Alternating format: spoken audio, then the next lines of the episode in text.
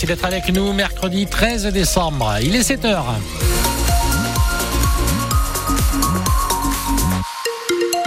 Point sur l'info, Stéphanie Hildenbrandt. Dans nos infos ce matin, l'appel de Corentin au procureur de la République de Mont-de-Marsan. Le quadragénaire a été violé durant son enfance, mais le procès n'aura pas lieu. Les faits sont prescrits. La météo de ce mercredi, c'est gris. C'est gris, c'est pluvieux, c'est venteux, même orageux. Allez hop, comme ça on a un cocktail complet pour ce mercredi. Euh, des pluies assez soutenues, oui, sont attendues pour toute cette journée, euh, avec le vent qui pourra souffler euh, localement entre 80 et 95 km heure. Les maximales de ce mercredi, 11 à 13 degrés. Le témoignage est poignant. Corentin Rowe, euh, chef d'entreprise de 47 ans, habite en région parisienne, violé en 1987 alors qu'il avait 11 ans. Corentin Rowe a déposé plainte 27 ans après les faits, en 2014. Le procès de son violeur présumé, son parrain, un Landais de 77 ans, devait avoir lieu la semaine dernière devant la cour criminelle des Landes. Mais le jour de l'audience, coup de théâtre, la justice décide que les faits sont finalement prescrits pour une question de procédure. Une douche froide pour Corentin Rowe qui ne comprend pas cette décision. Il demande donc au procureur de la République de Mont-de-Marsan de faire appel de la décision. C'est une façon pour moi de me reconstruire, c'est une façon de me réparer. Si même on rattrape jamais le, temps qui a été euh, euh, perdu euh, à être en dépression, à se sentir sale, à se sentir dégradé, à essayer de respirer, à essayer de vivre, de retrouver le, goût de la vie. Mais euh, ceci dit, euh, je suis quelqu'un qui se, bat, je crois, en l'existence et j'ai envie de défendre, ces choses-là. J'ai envie de les défendre pour moi et puis aussi pour la société dans laquelle, dans laquelle je vis. Je n'en peux plus de voir qu'on nous met des bâtons dans les roues, à nous, des gens qui nous battons pour des victimes et qu'on laisse repartir des pédophiles et des violeurs dans la nature sans leur demander le moindre compte. Faut que quelqu'un témoigne de ça, quelqu'un témoigne du parcours du combattant que c'est de se retrouver dans cette position pour simplement, simplement faire valoir des droits. Corentin Roquier demande aujourd'hui au procureur de la République de Mont-de-Marsan de faire appel de cette décision de la Cour criminelle des Landes. Le parquet a jusqu'à vendredi pour faire appel. Corentin Roux est notre témoin de l'actu ce matin. Son témoignage est à retrouver tout à l'heure à 7h45 sur France Bleu Gascogne. Un animateur de l'école de Grenade sur la Dour poursuivi pour agression sexuelle sur des enfants. L'homme d'une trentaine d'années, animateur de temps périscolaire, est soupçonné de gestes déplacés sur des enfants et de voyeurisme au sein de l'établissement scolaire. Trois parents ont porté plainte. Placé en garde à vue lundi, l'homme a été remis en liberté hier dans l'attente de son procès prévu en mai prochain devant le tribunal correctionnel de Mont-de-Marsan. Et dans l'attente de ce procès, ce Landais est placé sous contrôle judiciaire avec interdiction d'exercer une profession en lien avec des enfants.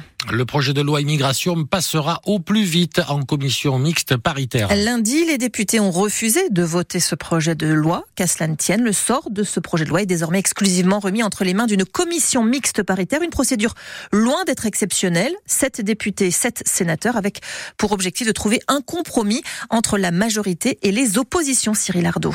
14 parlementaires qui vont donc devoir se mettre d'accord à huis clos. La composition de la commission reflète le poids de chaque groupe au Parlement.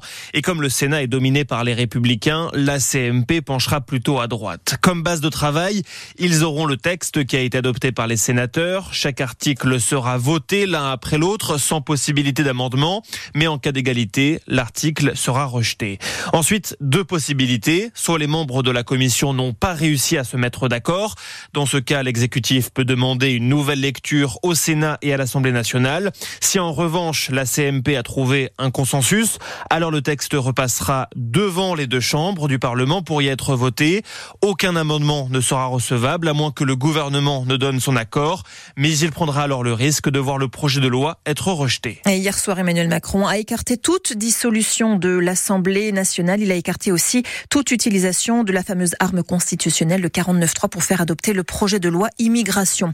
Pour faciliter l'accès à l'avortement, les sages-femmes vont pouvoir désormais pratiquer les interruptions volontaires de grossesse, de grossesse dites instrumentale. Le décret les y autorisant doit être publié d'ici la fin de la semaine. Jusqu'à présent, la mesure était seulement expérimentée depuis deux ans dans une vingtaine d'hôpitaux. Fumée blanche à la COP 28. Et oui, une fumée blanche après une nuit blanche pour trouver un accord.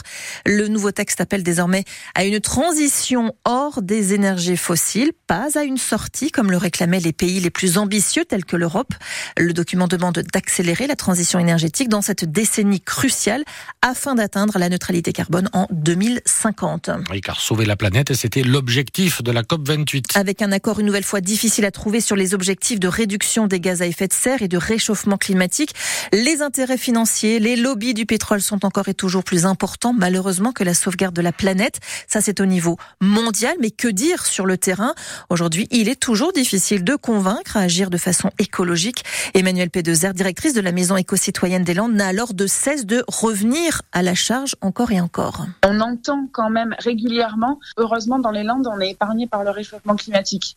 Donc c'est quelque chose d'assez euh, marquant d'entendre des gens qui pensent qu'effectivement dans les Landes, on n'est pas concerné par ces soucis-là. Mais effectivement, à partir du moment où euh, la conversation s'engage, ils sont piqués au vif par un sujet et donc on leur fait mettre la main à la pâte pour comprendre qu'ils sont acteurs en fait ou actrices de la question, c'est gagné et ils ont envie de, changer les choses. Et après, ce qu'on entend euh, assez régulièrement, c'est mais est-ce que c'est vraiment possible? Est-ce qu'on peut vraiment changer? Est-ce que ça va faire quelque chose? Dans les Landes, on pourra faire tout ce qu'on voudra. C'est un département qui est hyper vaste. On devra prendre la voiture encore un long moment. Et souvent, les gens, ils ont l'impression que bah, ils auront beau faire des choses dans leur quotidien, ce sera jamais euh, suffisant. Mais c'est déjà tellement énorme. Il n'y a pas de petits gestes. Faisons des choses ensemble et réjouissons-nous.